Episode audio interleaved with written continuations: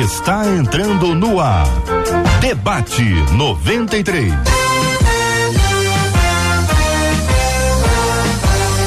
Realização 93 FM. Um oferecimento Pleno News. Notícias de verdade. Apresentação J.R. Vargas. Alô, meu irmão. Alô, minha irmã. Aqui fala J.R. Vargas, estamos de volta, minha gente. Começando aqui mais uma super edição do nosso Debate 93 de hoje, nessa quinta-feira, dia 4 de janeiro de 2024. Que a bênção do Senhor repouse sobre a sua vida, sua casa, sua família, sobre todos os seus, em nome de Jesus. Bom dia para os nossos queridos debatedores, Pastor Paulo Moura. Bom dia, pastor. Bom dia, J.R. Vargas. Bom dia, demais debatedores, família 93, ouvintes. Feliz ano novo. Pastora Raquel Lima conosco no debate 93. Bom dia, pastora. Bom dia, queridos. Bom dia, reverendo JR. Rádio 93, é uma honra, é um prazer estar aqui com vocês. Pastor Luciano Miranda conosco no debate 93. Bom dia, pastor. Bom dia, JR Vargas. Bom dia, ouvintes. Feliz ano novo a todos, debatedores. Prazer estar com vocês. Pastor Gladstone Ladislau conosco também à mesa. Bom dia, pastor. Bom dia, JR. Bom dia, debatedores. Bom dia, o pessoal da 93. Um forte abraço para vocês e um feliz ano novo. Benção puríssima, minha gente, no debate 93 de hoje. Estamos no ar em 93,3 no FM Rio de Janeiro. Você acompanha o debate 93 pelo aplicativo app da 93 FM, pelo nosso site rádio93.com.br. O debate 93 também está no Facebook. É no Facebook Rádio 93.3 FM. O debate 93 também está no YouTube 93 FM Gospel, 93 FM Gospel. O Debate 93 também está no Spotify. É só procurar Debate 93 e a gente também vai se encontrar. Marcela Bastos, bom dia. Bom dia, J.R. Vargas, nossos queridos debatedores, que é maravilhoso a gente começar o dia ao lado de vocês, dos nossos ouvintes que estão nos seus dafazeres e dando carona pra gente aqui do Debate 93, o caso da Elizabeth, JR. Hum. Ela tá no YouTube e está em Friburgo. Oh. Disse que lá tá com uma chuvinha e um friozinho gostoso. E ela tá fazendo, sabe o quê? Um almoço. Hum. E acompanhando o debate 93. Ela disse que ela vai aprender aí com qualidade sobre o aprendizado que a gente vai liberar aqui. É muito importante. O tema de hoje vai ser aplicado à vida de muita gente que está acompanhando a gente aí em Brasil. E você participa com a gente também através do nosso Instagram para você ganhar uma camisa mais um chinelo da 93 FM, nosso perfil arroba rádio 93 FM, no vídeo em que o JR está aqui acompanhado dos nossos queridos debatedores por ali você diz: eu quero essa camisa, eu quero esse chinelo, mas também dá sua opinião no programa de hoje, muito que eu vou ler aqui já já. Muito importante. Opinião, gente, é muito importante. Quando você dá a sua opinião, você registra, você apoia, você encoraja, você está pensando, está refletindo sobre o assunto. Então aproveita essa onda aí lá no nosso Instagram. O Instagram da 93 está liberado para você participar com a gente. É o arroba rádio 93 FM. Arroba rádio 93 FM. Eu fiz um vídeo agora há pouquinho nos bastidores do debate 93, do nosso aquecimento, onde os nossos queridos debatedores presentes aqui no nosso estúdio já começaram a conversar com a gente sobre o tema. É aqui no debate. Conquistou meu coração. 93. Uma de nossas ouvintes nos conta: no passado tive um namoro conturbado, gente. Além de ser constantemente traída, eu cheguei a apanhar Atualmente eu namoro um rapaz da minha igreja. Ele é uma pessoa muito boa, mas também é muito nervoso e eu super sensível. Nosso relacionamento pode dar certo? O que devo fazer para que meu namoro seja equilibrado e sem ofensas? Como perder essa insegurança e o medo de viver tudo de novo? Será que ele é nervoso ou eu é que sou sensível demais? Pergunta uma de nossas queridas ouvintes. Pastor Paulo, eu começo conversando com o senhor sobre esse aspecto do passado. A experiência conturbada, o namoro que não deu certo, namoro com agressão, namoro com traição, namoro que foi esse estrago na vida da nossa ouvinte. O fato de ter vivido algo assim no passado pode prejudicar a percepção dela ou dele sobre o futuro? Então, JR, que tema interessante que a direção do, do, do debate traz para a gente conversar hoje. Essa ouvinte está numa situação difícil. Ela alega que no passado recente ela teve um namoro conturbado, sofreu traição, violência física. Atualmente namora um rapaz da igreja. Isso não quer dizer muita coisa. Ser da igreja não é testado de idoneidade, não é testado de bom caráter. E o que demonstra aqui também na fala dessa ouvinte que eles são bem diferentes, né? Ela, ele muito nervosinho, ela mais sensível. Ora, a lei da física diz que os opostos se atraem, mas a lei do relacionamento não. Namoro para essa minha irmã é um período de observação, porque muito provavelmente esse rapaz, caso ele se case, vai reproduzir no casamento esse tipo de comportamento e a tendência é piorar, porque no namoro a tendência é a gente também é, é, fantasiar um pouquinho, esconder os nossos defeitos, então ela tem que abrir os olhos, porque o namoro é um período de observação, de conhecimento mútuo. Então, se ele está demonstrando já sinais de nervosismo, ele pode ser o marido agressor no futuro. Pastora Raquel Lima, essa experiência do passado pode interferir na maneira como ela enxerga o presente e até o futuro, caso esse relacionamento não dê certo, ou seja, gerou um problema para ela enxergar e discernir melhor, ela fica mais exigente, ela fica mais sensível. Como é que a querida pastora observa esse assunto? É, JR, demais debatedores, a verdade é, é uma só, né? Às vezes eu eu, por muitas vezes, às vezes não, por muitas vezes, eu aconselhei meninas, adolescentes, por muito tempo lideramos adolescentes, eu e meu esposo, e, e nós vimos por várias, diversas vezes, meninas que não tiveram pais presentes, que não tiveram é, o apoio, até o pai era presente, mas não era um pai é, carinhoso, amável, e na, no futuro elas buscam esse amor e esse apoio numa figura masculina. De fato, esse é, é, é a realidade de toda menina, de toda moça. Ela, ela busca na, na, na figura masculina, as, as, muitas das vezes, aquilo que ela não teve dentro de casa. Então, isso não é, eu acredito, que não seja um problema de hoje, de agora, ou apenas do, relacionamento passado. Essa menina, essa mulher, que eu acredito que seja uma mulher, é uma, uma moça, e, e, que está falando com a gente, ela talvez tenha trago para o relacionamento um problema lá de lá da infância, da sua adolescência, que está se repetindo. O que, que acontece? Pela ausência masculina, talvez ela esteja aceitando qualquer coisa. É, é o tipo do, do relacionamento de não tem tu, vai tu mesmo. Então, talvez não seja de fato carência, mas sim ela já está conformada é, com, com esse tipo de tratamento. Já que eu não tenho, então vai assim mesmo. Então, a primeira coisa que ela precisa fazer é tratar o trauma, tratar a dor, porque tem muitas pessoas que têm é, aversão né, a, ter, a tratamento terapêutico. E sim, todo ser humano precisa se tratar. Como eu falo sempre nas redes sociais, tratar a mentezinha, tratar a almazinha, para tirar toda e qualquer dúvida. Porque se for trauma, vai ser resolvido. Agora, se de fato é uma falta, de uma falha de caráter no rapaz, ela vai perceber de imediato. O que ela não pode é empurrar para frente aquilo que é óbvio. Porque o que ele é no namoro, com certeza será no casamento. Pastor Gladstone, o senhor concorda, pastor? Olha, eu concordo com o que ela está dizendo e vou até um pouco mais, é, mais além. Em primeiro lugar, a gente não sabe a idade dessa moça, né, ou dessa menina, ou dessa adolescente, mas no alto dos meus 58 anos, né, tem. Ela tem menos. Tem menos, né?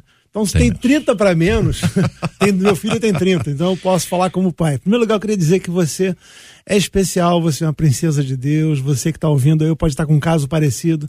Deus quer o melhor para a tua vida. Deus não quer que você se sujeite ao que essa moça passou, o que você pode estar passando. Mas é muito importante a gente não olhar para o passado como um futuro. A gente tem que olhar que é um aprendizado, foi um referencial negativo. Agora tem que estar aberta para o futuro. O grande lance que eu acho que é importante ela fazer, ela conversar francamente com a pessoa a respeito do que ela tem expectativas. Olha, eu vim de um relacionamento assim, eu fui machucada fisicamente, fui machucada emocionalmente, e o que você está fazendo está me machucando. Se a pessoa mantiver aquilo que ela está, possivelmente, o nervosismo dele, é, tá, tá um sinal claro que não compreendeu. E talvez a compreensão, a empatia, seja um sintoma ou um sinal claro que pode dar certo esse relacionamento. A transparência dela é muito importante. E também é dele. Às vezes a gente tem um relacionamento com expectativas erradas, em que a gente não sabe que o outro passou, não sabe a dor que a pessoa tem. E por isso, então, a gente vai fazendo as coisas achando que aquilo é normal pra gente. Mas pro outro, cada um tem uma sensibilidade diferente, pro outro pode ser uma grande coisa, um peso muito grande. E é preciso ela, e quem está ouvindo a gente também, analisar isso, ser transparente, ter esse entendimento que precisa falar o que aconteceu e analisar com clareza aquilo que está muito presente. Eu não sei a idade hum. dela, falei como pai um pouquinho também. É jovem, pastor. Mas olha, é a, depois de Deus, os nossos pais são as pessoas que mais nos amam. Talvez uma boa conversa com a mãe dela possa alertar para ela sobre alguma coisa. Pastor Luciano. É, a Bíblia não é um, um livro de autoajuda, mas é um livro de ajuda do alto. E ali a gente encontra direcionamento e, e resposta para tudo. O que me traz é, estranheza é que ela viveu um relacionamento. E quando você vive alguma coisa, é, tem um ditado popular que é aquilo que não te mata, te fortalece. Quando a gente passa por algumas adversidades, é para a gente pegar dessas adversidades e nos fortalecer.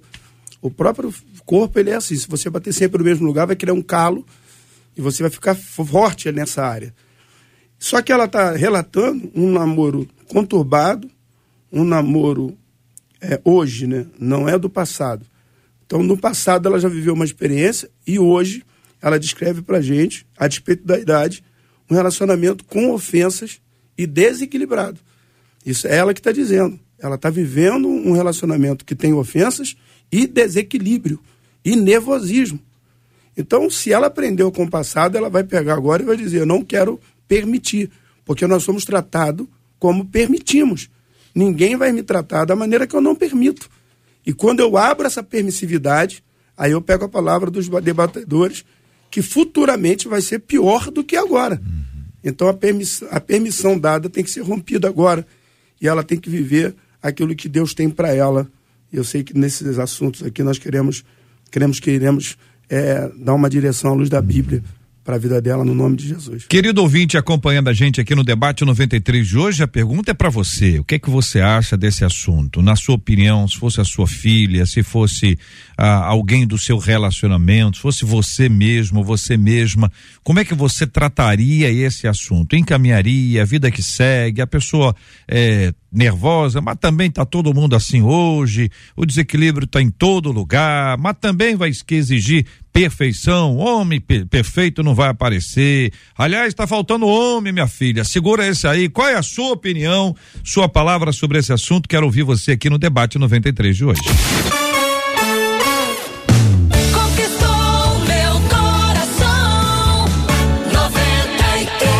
Marcela? A turma tá falando, viu? É. A Vivian disse assim: se no namoro, ah. o cara já é estúpido e nervoso, Imagina quando casar. É estúpido, ela não falou que ela é não. Mas aí a Vivian já é está aumentando, né? Não é não, Raquel? Já o é pessoal é já dá uma exagerada. Da, do que dá, vai imaginando. Ah. Ela disse assim, às vezes a gente ignora os sinais e acaba se arrependendo depois. É.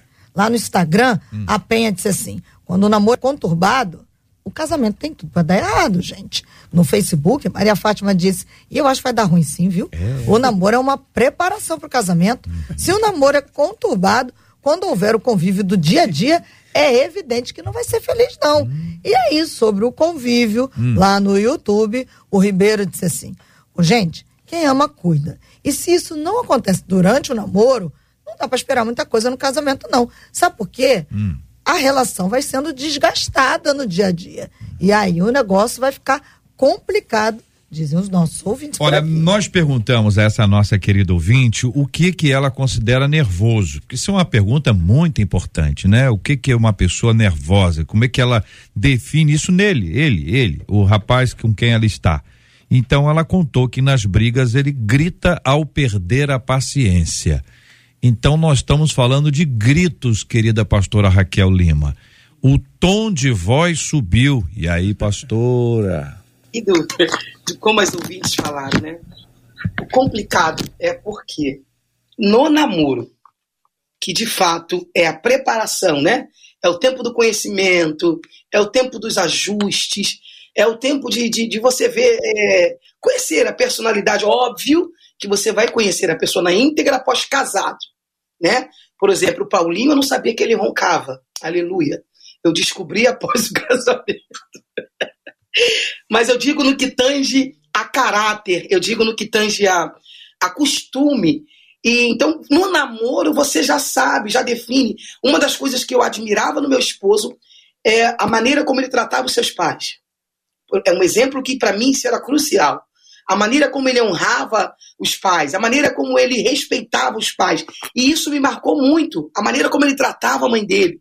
Então eu me lembro que todos os jovens da igreja, todo mundo, olha, vamos, acabou o culto, vamos lanchar, vamos para não sei aonde. E ele dizia, não, é, eu tenho que ir embora porque eu dei a palavra à minha mãe de que fato eu chegaria em casa às 10 e meia ou 11 da noite. E eu ficava observando, dizendo, gente, enquanto muitos amigos da mesma idade diziam, não, não tem problema, eu, não, eu chego, hora, eu chego em casa a hora que eu quiser, eu já trabalho, já estudo, é, faço faculdade e tal. Então, assim, isso, isso me marcou muito. O que essa menina quer para o futuro? É o que o pastor é, Gladson falou, o que ela deseja, o que, que ela almeja no relacionamento, o que, que ela espera, qual é a expectativa dela.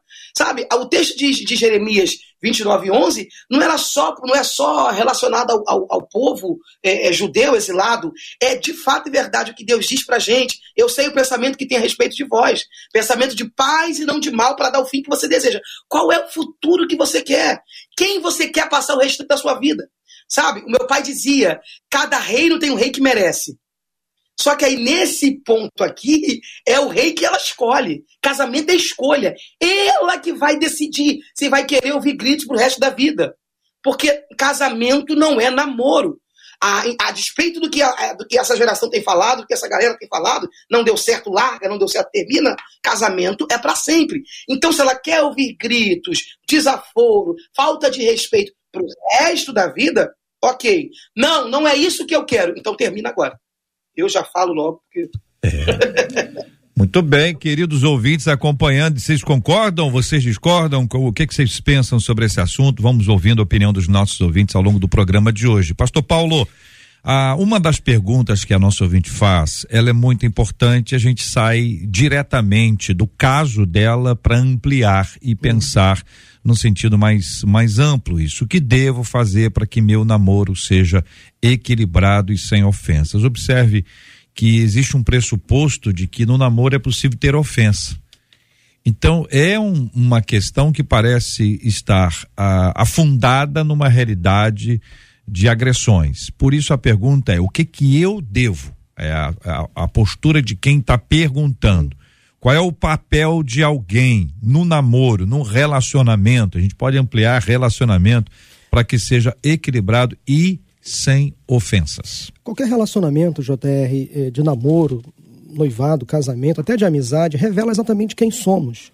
Nós somos pessoas ruins, mas nós temos a essência do pecado em nós. Mas para essa ouvinte aí, o tempo tem que ser revelador para ela. Nessa caminhada de namoro, ela tem que observar os detalhes que esse rapaz está demonstrando ser. E vice-versa, ele também deve estar observando nela os comportamentos dela, as reações dela. É, ela tem que dialogar com ele. A pastor Gladson trouxe essa informação muito importante. É na conversa que a gente se ajusta. É, é, é, no diálogo. A gente pode, claro, tem situações muito gritantes, muito extremas, que mesmo com diálogo, mesmo com aconselhamentos, com os cursos de casamento, por exemplo, curso de noivos, a, a situação não melhora mas ela tem que dar o passo. Ora, se ela quer investir no relacionamento, se ela percebe que mesmo ele demonstrando esse tipo de comportamento vale a pena investir, desde que ele esteja disposto a mudar, eu acho que vale a pena ela caminhar um pouco mais com ele, buscar um aconselhamento pastoral, quem sabe até terapêutico, quem sabe até medicamentoso, quem sabe fazer um curso de noivos. Agora, se ela perceber que ele não está disposto a mudanças, aí já é um sinal de que vai dar ruim. E aí eu quero usar uma expressão da pastora Raquel. Minha irmã, chuta que é laço. Chuta que é laço. Sai disso, porque vai ser encrenca para você no futuro. Como disse há pouco, o tempo é revelador. O tempo é revelador. Eu lembro muito bem da passagem bíblica de Gênesis, capítulo 29, do relacionamento de Jacó e Raquel. Labão tentou colocar Lia no relacionamento, as servas no relacionamento, mas Jacó disse: Não, é Raquel que eu amo. E aqueles sete anos de, de relacionamento ali familiar, naquele embrólio todo, foram cruciais para que Jacó entendesse que de fato Raquel era a pessoa que Deus tinha escolhido para ele. E foram sete anos que pareceram semanas, poucos dias, pelo tanto que ele amava. Então o amor suporta tudo isso. Ela tem que observar com o tempo, de fato, se esse rapaz tem demonstrado mudança de comportamento. A pastora Raquel trouxe algo muito importante para a gente pensar como ele trata as pessoas do sexo oposto sem ser ela, como ele trata a mãe dele, a irmã dele. Essa, esse rapaz, por exemplo, é trabalhador, é um homem de Deus. Ele, por exemplo, gosta de crianças, se ela sonha em ser mãe, por exemplo, ela tem que observar tudo isso agora. Há um ditado, e quando a gente não sabe a origem do ditado, a gente fala que é o ditado chinês, né? Mas tem muito a ver mesmo, né? Fala assim: antes do casamento, abra os olhos. Depois do casamento, fecha os olhos. Agora é o tempo dela abrir os olhos, perceber as minúcias, os detalhes, para saber se vale a pena ou não investir nesse relacionamento. O que devo fazer para que meu namoro seja equilibrado e sem ofensas é a pergunta que faz a nossa ouvinte. Bom, vamos lá. É, eu, quando eu ouço assim essa, essa história, né? A gente está olhando o relato dela e como eu tenho trabalhado com homens há cerca de 12 anos, tenho é, conversado, aconselhado, trabalhado muito nessa área eu fico pensando o seguinte: a gente está olhando o lado dela, mas esse rapaz também, possivelmente, ele não aprendeu a ser um cavalheiro, ele não aprendeu a namorar. A gente aprende por observação, a gente não sabe qual é a origem de, da família desse rapaz, não sabe como foi o casamento dos pais dele, não sabe em que ambiente ele foi criado. Então ele pode estar só reproduzindo aquilo que ele aprendeu. Ele precisa também de acompanhamento. Então, se eu posso dar uma solução muito prática para ela, é que ela tenha mentores tem um casal na igreja, um casal que pode estar aconselhando, caminhando com ela. Muitas vezes, e isso é errado, não vai falar com os pais sobre os problemas que está passando. Isso é errado. Porque a pessoa que mais ama depois de Deus são seus pais. Ouça e grave isso no coração. Agora, precisa de um casal maduro espiritualmente para ajudar? Talvez esse rapaz. Ele pode estar reproduzindo alguma coisa que ele faz naturalmente, mas que não é bom. Ele pode precisar de alguém para intervir na situação dele, não é para o relacionamento dar certo, não. É para a vida dele. Então os dois precisam de ajuda. Ela porque foi ferida no passado e ele porque talvez até inconsciente seja ferindo no presente. E é preciso alguém maduro para caminhar e falar assim: olha, não é assim que se faz, não é assim que se comporta, não é assim que o homem de Deus age. As suas palavras machucam muito mais às vezes do que você dar um tapa numa pessoa. Uhum. É claro que não tem que dar tapa nenhum. Claro. E a gente tem que entender que assim, quem grita é porque talvez não tenha argumentos. Então, é, é preciso alguém acompanhar de maneira próxima esse casal, para que ele possa, talvez, uma opinião até de fora, né? Você, não, é, não sei se é chinês também, mas você sai da floresta para entender o tamanho dela, né? Você não uhum. consegue discernir quando está envolvido com um problema. Não é chinês, não. Não é chinês, não, né? Deve ser amazonense. Amazonense. então, assim, Pastor, assim, precisa sair para ver isso. Uhum. Pastor é, Luciano, pensando e saindo do caso específico onde nós estamos, pensando em termos mais amplos, pessoas que estão em relacionamento, seja qual for, para que o relacionamento seja seja sem ofensa, seja equilibrado. Qual é o meu papel? Aí é na primeira pessoa, né? O outro pode estar tá desequilibrado, o outro pode ser uma pessoa de ofensa. O outro pode ser uma pessoa tensa, nervosa, o outro.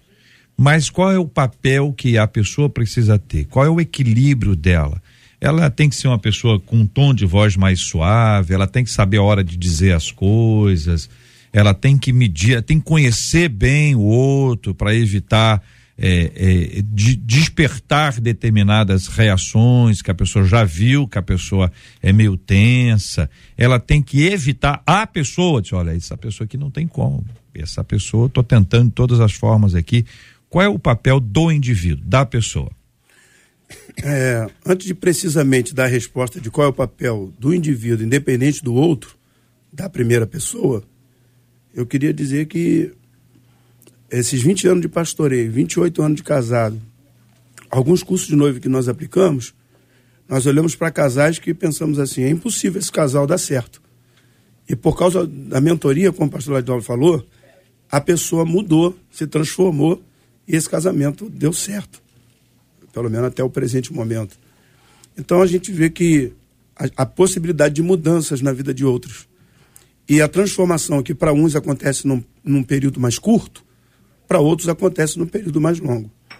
Olhando para a Bíblia, é, amados, não vos deixe enganar, de Deus não se zomba. Tudo que o homem semear, isso também ceifará. E não nos cansemos de fazer o bem, porque ao seu tempo ceifaremos se não houvermos desfalecido. Então a responsabilidade é minha, na minha boa conduta, na minha forma de tratar, na minha forma de conduzir o relacionamento. E relacionamento, como o nosso amigo pediu para a gente sair um pouco dessa, dessa só do assunto, amizade, casamento, namoro, tudo que envolve outra pessoa, eu tenho que ter uma postura cristã. Quando ela se refere que o namorado é da igreja, eu entendo que ela não está falando sobre o título religioso. Ela está querendo dizer assim: ele é da minha igreja, nós somos da mesma fé, nós processamos, professamos a mesma fé. Bom, a Bíblia me ensina a ter uma conduta e não desanimar de tê-la. Ou seja, eu tenho que ser bom independente de como me tratam. Eu tenho que ser bom independente de como eu sou correspondido. As minhas ações não dependem da resposta, do resultado. Eu mantenho as minhas ações por causa do que eu vou colher com as minhas ações.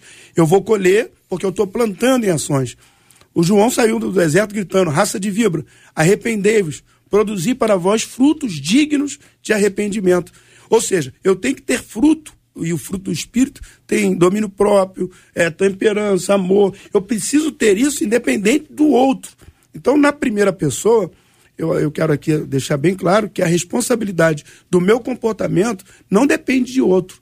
Eu tenho que, para ter um bom relacionamento, viver os princípios de Deus, permitir que o caráter de Cristo domine a minha mente.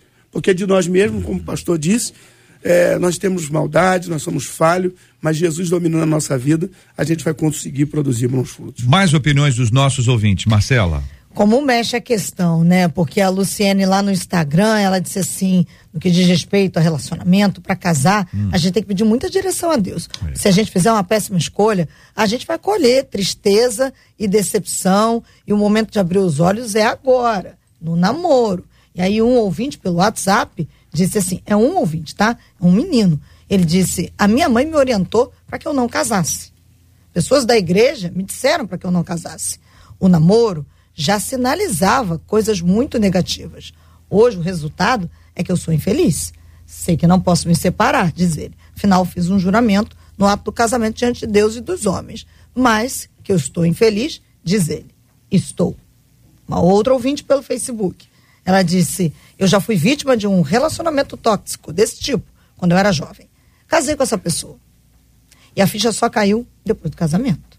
Qual ficha? disse ela. De que ninguém muda ninguém. E mais, sofri demais, porque na igreja ele era super tranquilo e educado. Em casa, meu Deus, diz ela, eu deveria ter orado e vigiado. E aí, o André disse assim: a coisa ruim é entrar em, um, em uma relação por carência. Faz com que a gente aceite o que é inaceitável. E aí, na área da carência, um outro ouvinte pelo WhatsApp disse assim: não minto, uma ouvinte, ela disse: o mal das mulheres é que, por vezes, elas aceitam migalhas, não se amam ao ponto de se verem como princesas e que merecem o melhor de Deus dizem esses ouvintes. Querida pastora, essa ideia, essa fala, essa questão que envolve carência, migalhas, como disseram as nossas ouvintes, como a querida pastora pode nos ajudar a entender esse assunto? Meu Deus, eu estava aqui já sufocada, dizendo, pelo amor de Deus, alguém me deixa falar. Não, porque isso é muito sério e muito real. O que os pastores, querido pastor Luciano, pastor Gladson, pastor Paulo é, é, me antecedeu, de fato é verdade. É, temos que pensar também pelo lado do rapaz, sim, de, de, de, traumas, né, de dores, de também aí a gente tem que voltar lá na infância, na adolescência, de, do, do, que ele aprendeu dentro de casa, do que ele viveu dentro de casa, ou talvez por não ter vivido, não ter tido um pai presente, é, e trazer tudo isso para o relacionamento, para a vida adulta.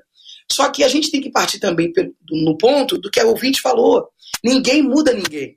Então, sim, eu concordo plenamente de que esse rapaz merece sim um aconselhamento, é, uma mentoria, um, alguém que pegue pelo braço, é, é segure na mão dele e fale: olha, é, você pode mudar sim, Deus tem um futuro excelente para você. A vida não é assim, não é aos gritos, não é forçando, não é brigando que você vai chegar a algum lugar. Você pode sim ser alguém querido, educado, amável. E se, e se de tudo, né, ele decidir ou optar por permanecer o mesmo, é agora no namoro que essa menina precisa tomar essa decisão. Não é o que eu quero para mim no futuro. Não é o que eu sonhei para minha vida inteira. Não é. Sabe por quê, o, o reverendo JR? Eu tenho recebido diversos diversas perguntas de Raquel. É, eu não vi meus pais, eu não ouvi a autoridade espiritual, meu pastor, eu não ouvi meu líder, porque eu amava e eu acreditei que ele poderia mudar. E hoje eu não sei o que eu faço. Porque entrou no relacionamento, se casou, passou por cima de tudo e de todos, em nome do amor, em nome do eu vou dar uma chance, em nome do não, na oração eu vou conseguir. E na verdade ela está conseguindo, que Deus dê a ela graça para suportar a má decisão que ela tomou. Porque Deus não vai obrigar.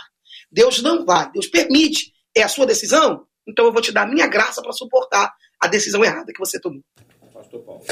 É, pegando aqui um gancho da, da fala da Marcela em relação ao ouvinte, que fala de carência. Né? Nós, seres humanos, somos eternamente insatisfeitos. Nos sentimos sempre incompletos.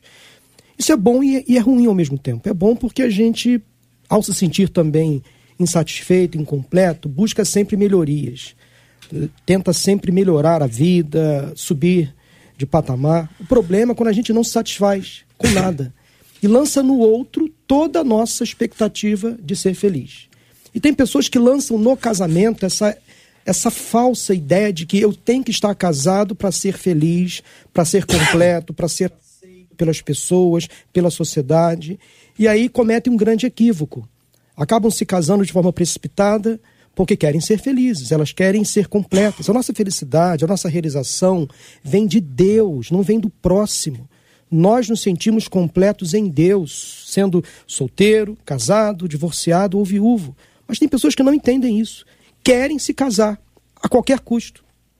Encontram pessoas, às vezes, difíceis, que estão dando sinais do namoro, do noivado, de, de, de, um péssimo relacionamento, e aí acabam entrando num problema maior, porque depois do casamento, quando em, acontece uma separação, vira um divórcio.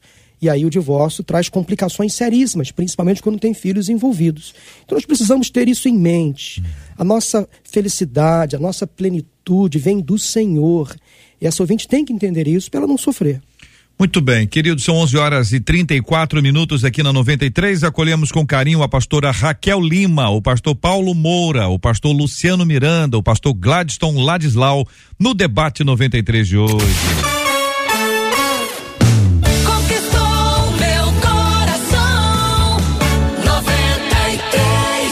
Pegando um outro assunto para ouvir a opinião dos nossos queridos debatedores e dos nossos ouvintes. Às vezes são coisas que acontecem e pode ser que você não saiba. Por exemplo, um vídeo que se espalhou, um, um jovem que se apresenta como mulher trans reclama indignado pelo fato de não poder ter utilizado um banheiro feminino no templo de uma Assembleia de Deus em Aracaju.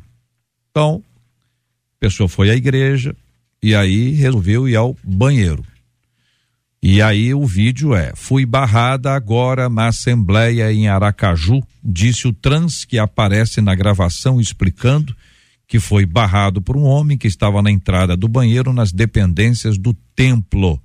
Estou aqui como qualquer pessoa, continuou o jovem que se apresentou como uma mulher transexual.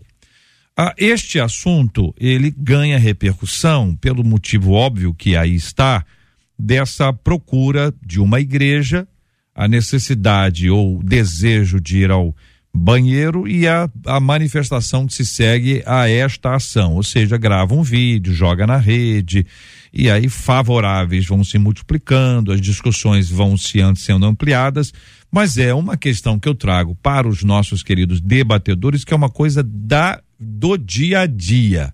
É uma questão que pode acontecer em qualquer lugar. E esta palavra dos queridos debatedores representa a opinião deles, não necessariamente a opinião de uma denominação inteira. E cada um deles tem a liberdade de se manifestar em relação a esse assunto. O que pensam vocês sobre esta realidade dos nossos dias? Vou repetir para que todo mundo entenda o que aconteceu. Este vídeo se tornou viral porque uma pessoa, uma, uma pessoa que se apresentou como mulher trans, é, reclama, indignado pelo fato de não poder utilizar o banheiro feminino no templo de uma igreja, Assembleia de Deus em Aracaju. Queridos debatedores presentes no estúdio, querida pastora Raquel, microfones abertos para todos. Quem gostaria de começar? Bom, deixa eu dar, dar uma palavra Pastor aqui. Gladstone. A gente começa, eu queria começar com uma frase que é muito usada e mal usada. Deus aceita você como você está. Eu discordo categoricamente disso. Deus recebe você como você está. Que a partir do momento que você fala que aceita, ele está aceitando como está. Então a gente tem que entender que Deus recebe a pessoa como está. Esse, essa, essa pessoa trans, né, é, que veio ou foi a uma igreja, ela quer ser tratada como uma exceção. E a gente não tem exceções, a gente tem regra, tem a palavra. E a gente tem que entender que Deus recebe ela, ela é bem-vinda, mas para tratar essa pessoa. A gente não pode aceitar como está e criar exceções para convívio com essa pessoa do jeito que ela está. A gente tem uma regra maior que qualquer outra regra, que é a Bíblia. É muito complicado, porque à medida que a gente não tem uma regra e tem várias exceções, a gente precisa de regra. E a nossa regra é a Bíblia. Quando a gente tem várias exceções, a gente joga a Bíblia fora. Porque cada um faz o que entende, cada um acha que é melhor.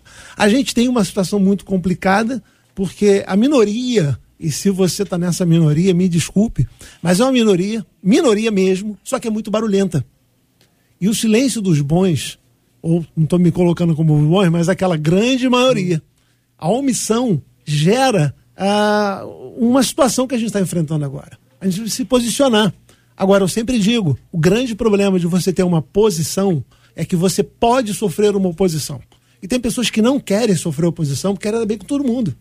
Então, quando você se dispõe a opinar, você sabe que vão ter pessoas que vão ser contra você. E é muito mais fácil você estar bem com todo mundo. Só que não é isso, não é Bíblia. A Bíblia não é a gente estar bem com todo mundo. Pelo contrário, quando a gente vê o que Jesus falou, fala assim: vocês vão ser perseguidos pelo meu nome. Ah, mas eu não quero ser perseguido, eu quero estar bem com todo mundo. Então você está fugindo daquilo que Jesus falou que os discípulos dele passariam.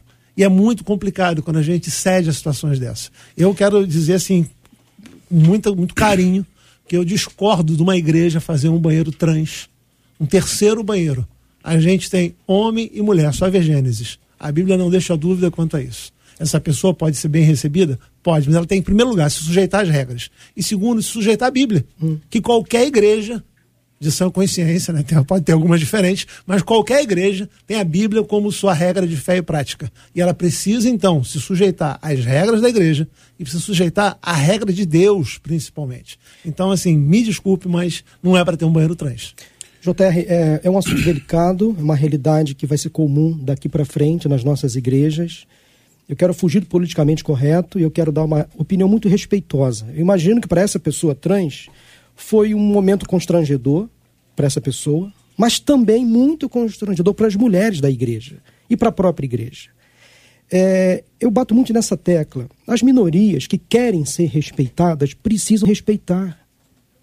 Precisam saber que a vida é feita de limites. O mundo precisa de regras. Então, se essa pessoa, que uma pessoa trans, ao ir a uma igreja evangélica, quer usar um banheiro feminino, ela vai constranger as mulheres que lá estão.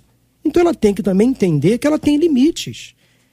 Então eu entendo que as minorias têm que ser respeitadas sim, têm que ter os seus direitos sim, mas não pode ser algo invasivo, abusivo.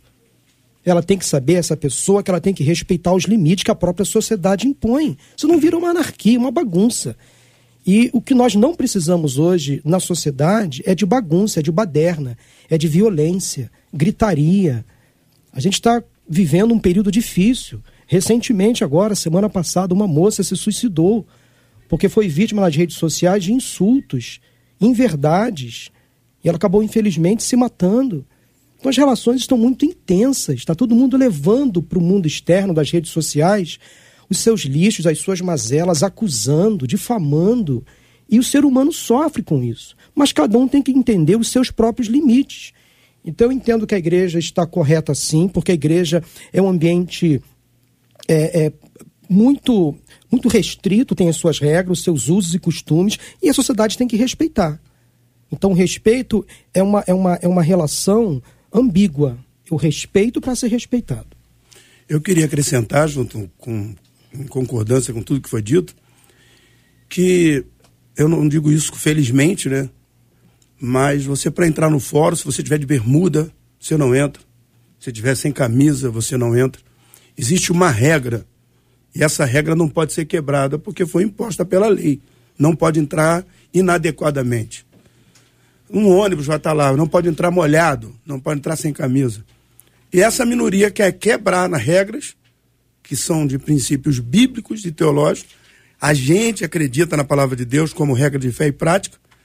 E aí, eu não sei se eu digo felizmente, eu vou dizer, não sei se é infelizmente ou felizmente, tem igreja inclusiva para que essa pessoa vá ao banheiro lá, que é um banheiro preparado para ela, a igreja é inclusiva, pode tudo. Mas ela quer ir numa igreja que a regra é oposta e fazer com que desça goela abaixo uma vontade, e aí não, não tem como eu apoiar isso. Não tem como eu passar um pano quente. Não tem como eu concordar e achar que foi legal ela ir num lugar que é proibido, eu vou botar minha bermuda e vou lá pro fora. Eu tô querendo arrumar problema. Aí eu vou gritar, mas racismo, não estão deixando eu entrar. Não, senhor só pode entrar, só só botar uma calça. Eu, não, estão desfazendo de mim, eu quero entrar no fórum. Não, a regra aqui não permite.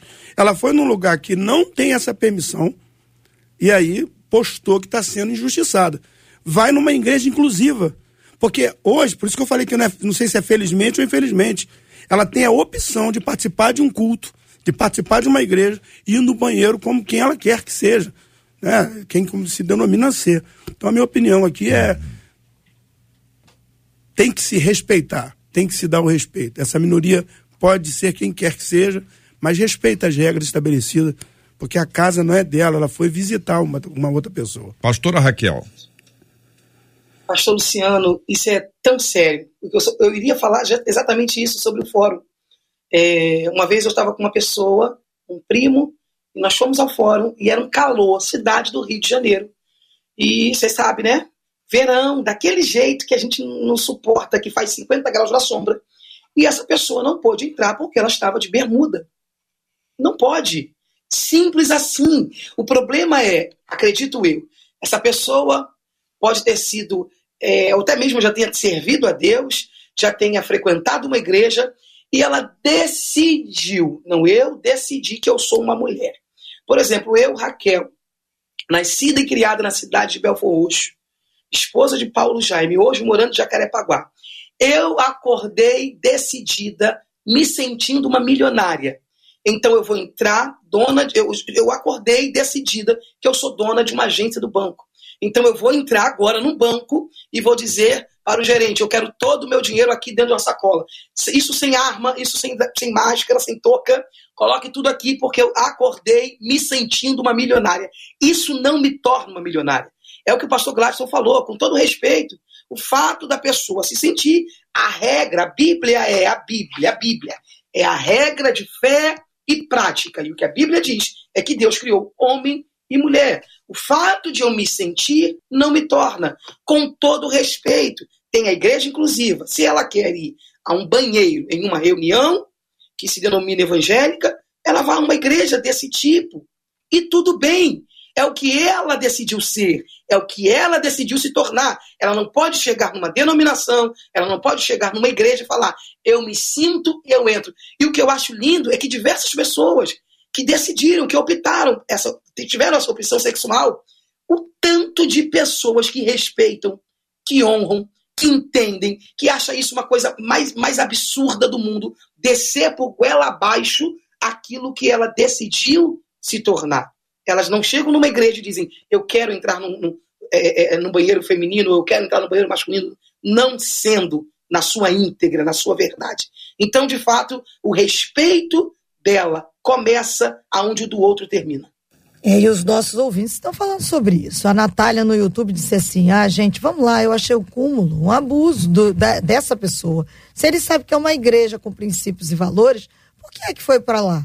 E aí a Estefânia mais abaixo disse: é claro que essa pessoa não foi na igreja atrás de Deus. O que dá a impressão é que foi na intenção de causar uma briga para poder expor na internet. Uma outra ouvinte pelo Facebook, Rosiane, disse: a questão é que nós estamos relativizando as coisas e é certo aquilo que a gente acredita que é o que a Bíblia diz. Essa condição, essa é a nossa doutrina e doutrinas precisam ser respeitadas e não a gente ser empurrado goela abaixo naquilo que eles desejam. E a Rosiane permanece, ela prossegue, ela diz assim: eu não vejo crente indo em outros tipos de religião querendo exigir alguma coisa que nós cremos e eles não. Um outro ouvinte esse pelo WhatsApp disse assim: eu vim na cozinha, né? Aí eu ouvi o, o rádio, ouvi o debate, me fez parar e para poder escrever para vocês. É, é, aí ele disse assim: a igreja não pode perder o real propósito que não é somente acolher, mas também tornar as pessoas parecidas com Cristo. Se a gente for deixar tudo permissivo, acabou o propósito da igreja, disse o Biratã pelo WhatsApp. Muito bem, eu quero agradecer a fala dos nossos ouvintes e dos nossos queridos debatedores dentro desse assunto também. E quero acrescentar a vocês que no finalzinho desse mês de dezembro, uma importante e tradicional igreja que está localizada no Reino Unido lançou material de orientação para seus membros, uma igreja evangélica tradicional, histórica, conhecida é, no Reino Unido, tá bom? É lá no Reino Unido. Ela lançou material de orientação para os seus membros, afirmando que termos como marido e esposa são parte de uma linguagem ofensiva, já que não inclui a realidade de muitas pessoas fazendo assim uma referência à comunidade LGBT, em especial os transgêneros. O guia lançado pela igreja afirma: como cristãos, precisamos ter coragem para conversas que às vezes podem ser difíceis, reconhecer que às vezes excluímos pessoas, ouvir com humildade, arrepender-nos de qualquer linguagem ofensiva e ter cuidado com a forma como ouvimos e com o que dizemos ou escrevemos. É o que diz o texto ou o material de orientação lançado por uma igreja histórica, tradicional, antiga, no Reino Unido. A ideia dessa igreja é que as pessoas usem termos supostamente neutros, já que no entendimento da denominação existe uma variedade infinita de na forma como a criação de Deus é expressa na vida humana. Comentários dos nossos queridos debatedores. É, eu não quero nem entrar no assunto de linguagem neutra, porque isso aí já é uma grande idiotice. Tem muito professor de português que já explicou isso tudo. Mas como eles falaram lá no Reino Unido, né, que a igreja precisa ter coragem para enxergar algumas coisas, eu acho que a gente tem que ter coragem de falar que, infelizmente, tem gente agindo assim, tá? A gente tem a Bíblia e a Bíblia é a nossa regra de fé e prática. Deus criou homem e mulher. Não criou homem que, sei lá, como é que vai falar essa linguagem neutra, como é que se diz esse negócio. A gente, se você pegar 100 homens e colocar numa ilha deserta, e colocar 100 homens trans e colocar numa ilha deserta, e daqui a 150 anos você chegar lá, você vai encontrar 100 ossadas de homens. Eles vão fazer DNA e vão ver que são 100 homens que estão ali. Não tem homem trans. É homem infelizmente, a gente, é, essa questão que a gente está vivendo hoje é muito complicada e a gente não pode deixar é, a omissão e o medo tomar conta da gente. Pois é, e aqui, é ah, enquanto a gente fala de uma pessoa que vai à igreja, a gente está falando que a igreja está falando, fa falando e fazendo. A igreja está orientando a liderança, orientando os seus membros, ó, não usa esse negócio de esposo, esposa, marido, não usa isso, porque vai deixar a gente de fora. Vamos incluir as outras pessoas. E aí cria-se ali, a partir de, ah, nós temos que ter coragem para conversar coisas difíceis. Pois é, isso é difícil. É, é uma conversa que, assim, é, a gente já ouviu essa conversa algumas vezes. Então, é, é uma forma de engajamento, de buscar apoio, validação vai se deixando a Bíblia de lado. Exatamente. Para atender a uma demanda do nosso tempo. Essa é uma tendência de se revisar a Bíblia. Essa é uma tendência de se atualizar a hum. Bíblia a partir do contexto local. Olha só, nós estamos em 2024. A Bíblia foi escrita há muitos e muitos anos. Os textos do Antigo Testamento são, são, são, são extraordinários para nós, eles vão, vão sendo, vão vencendo as etapas todas, vem um novo testamento inteiro. Aí nós temos a Bíblia, ela avançou, ela passou por gerações, culturas diferentes, foi martelada de tudo quanto é lado, ela é a mesma. O mundo passa, as coisas passam, mas a palavra não passa. Mas aí chega uma determinada. vocês estão vendo que eu não disse o nome dela. Uhum. Por quê? Porque tem é, semelhante no Brasil, mas elas não pensam a mesma forma. Então, se eu disser aqui o nome, alguém vai dizer, ah, a igreja tal, porque não escuta a conversa inteira, pega o bonde andando.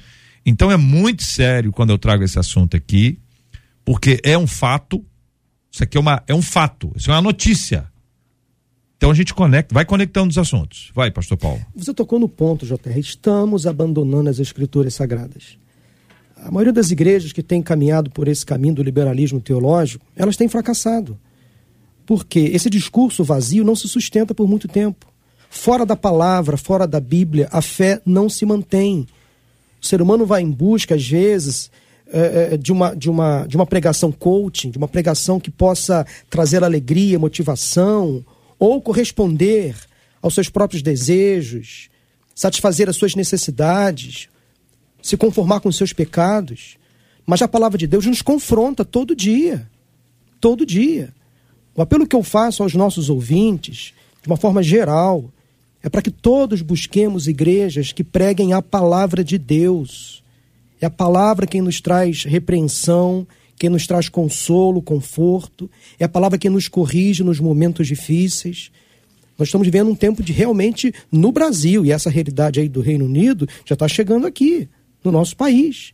Eu conheço pastores da minha denominação, colegas, que estão se encaminhando para um liberalismo teológico perigosíssimo. Perigosíssimo. O Papa, recentemente, apoiou a união homoafetiva, dizendo que a Igreja Católica, apesar de ter recebido diversas críticas, apoiar a união homoafetiva, dizendo que a Igreja precisa dar a bênção para esses casais. Então, assim, estamos vivendo momentos difíceis, final dos tempos, mas temos que nos manter fiéis à palavra. Muito bem. Um dos nossos queridos ouvintes diz o seguinte: Olha, no capítulo 5 do Evangelho de Mateus, Jesus disse: Amai os vossos inimigos e orai pelos que vos perseguem. Só que na prática isso é quase impossível. Ao deixar de orar por alguém que só me faz mal, estarei pecando. Retribuir o mal com o bem não seria falsidade, já que a real vontade é de acabar com quem nos persegue? Por que orar pelos nossos inimigos, hein, gente? Esses e outros assuntos estarão amanhã, se Deus quiser, a partir das 11 horas da manhã, em mais uma super edição do nosso Debate 93. Muito obrigado aqui aos nossos queridos debatedores. Querida pastora Raquel Lima, muito obrigado, pastora. Obrigada, reverendo JR, obrigado a todos os pastores queridos, a todos os ouvintes é sempre um presente poder estar aqui no debate. Eu já estava com saudade. Nós Beijo, também, nós também, viu? Nós também. Obrigado, pastora. Pastor Paulo Moura, obrigado, querido. Eu que agradeço, JR. Que debate bacana, maravilhoso. Enfim, que Deus abençoe nossos ouvintes tenhamos aí um final de semana abençoado na presença de Deus. Pastor Gladstone, obrigado, querido. Obrigado a 93 por esse espaço, para a gente estar tá conversando sobre esse assunto tão importante. E deixar um abraço aí para minha esposa, minha mãe, o pessoal lá da Ilan, o Leandro, o pessoal da família Boa Ventura, uma galera, o pessoal do Homem Máximo também, né? Máximo que o pessoal está ouvindo a gente aí. Que Deus abençoe você e tenha um dia especial na presença de Deus. Pastor Luciano, obrigado, irmão. Obrigado, JR. Prazer estar aqui. Marcela Basto, debatedores. Minha esposa está comigo mais uma vez. E um abraço para os pastores de Teresópolis. Muito bom estar com vocês. Obrigado, 93. Marcela, obrigado. Vamos lá dar voz aqui aos nossos ouvintes, que as opiniões não param. Vou falar rapidinho, porque a Natália logo disse: é, estão querendo fazer do evangelho porta larga, mas a gente sabe que a porta é estreita. O Éder Marciano disse: a Bíblia diz: maridos, amai vossas esposas. Acabou, não vale nem a pena discutir se querem o termo marido ou mulher. E a Ângela disse assim: como podem só pensar no lado dos trans? E nós héteros, eu não fico feliz de não chamar o meu marido de marido, disse a Ângela, e quero continuar chamando meu marido de marido. E por fim, a Ledina do primeiro assunto, ela disse assim: há alguns anos, né? A minha irmã terminou o noivado porque em uma visita à casa dele, ela presenciou o sujeito sendo estúpido com a própria mãe. Oh. Então ali ela disse: acabou, não vou me casar com ele, disse a Ledina sobre a irmã. E aos prêmios, porque a Daniele Duarte, do arroba Daniele com dois L's, underline Duarte com dois S, leva para casa a camisa, mas o chinelo da 93 FM. Daniele, ó, são cinco dias úteis para você passar aqui na rádio, Rua Senador Harold de Oliveira, 211, levar para casa aí sua camisa e seu chinelo da 93. Um dos nossos ouvintes está aqui no YouTube está dizendo o seguinte: é por isso que a igreja na Europa está como está. Não deixa de ter razão, análise que faz o nosso ouvinte, dado o esfriamento Liberalismo é esfriamento, é afastamento, é distanciamento da palavra. É um perigo muito grande que todo mundo corre hoje em dia e nós precisamos estar atentos. Muito obrigado a você que nos acompanhou ao longo de todo o debate 93 de hoje. Uma tarde maravilhosa para você. Tá chegando Gilberto Ribeiro, Caravana 93, pediu, tocou na programação da 93 FM. Pastor Gladstone, por gentileza, ore conosco. Vamos colocar o tema de hoje, evidentemente. Vamos sempre acrescentar temos orado pela cura dos enfermos e consola os corações enlutados em nome de Jesus. Senhor, muito obrigado por esse espaço que foi aberto, por essa rádio, Senhor, que abre as portas e abre o microfone para a gente falar com tanta gente. Te agradecemos, Deus, por esse tema. E pedimos a Deus que tu estejas iluminando aquelas pessoas que estão começando o namoro, começando um noivado, buscando com seriedade um casamento, Pai. Que deles a sabedoria de escolher bem sem precipitação, sem pressa entendendo, Senhor, que eles vão passar talvez mais tempo juntos do que eles têm de vida até agora. Aqueles que já estão casados, ó Deus, e passam por dificuldades também, dá sabedoria, Senhor, para que eles possam buscar em Ti a resposta de todos os problemas que eles possam estar enfrentando. Ajuda, Senhor, aqueles casais também que passam por tribulações agora, colocando gente que vai estar do lado deles, dando, Senhor, esse acompanhamento necessário para que possa dirimir, Senhor, todos esses problemas. Queremos colocar os enfermos, ó Deus, que podem estar nos ouvindo agora, nos hospitais, aqueles também que estão presos e podem estar ouvindo numa cadeia, Senhor. Fala ao coração deles, ó Deus, e que tu estejas consolando e trazendo paz a esses estão enlutados também, Senhor. Traz, ó Pai, a paz que excede todo entendimento, uma coisa inexplicável que no meio de situações difíceis a gente continua com tranquilidade nos nossos corações. Muito obrigado porque cada, cada debatedor, que a tua bênção seja sobre cada igreja agora, sobre cada ministério também que tem trabalhado com casais e com noivos, a Deus, para que eles deem, Senhor, a diretriz certa e tenham a diretriz vindo de ti, do alto, da tua palavra. Nós te agradecemos em nome de Jesus. Amém, Senhor. Que Deus te abençoe. Você acabou de ouvir Debate 93.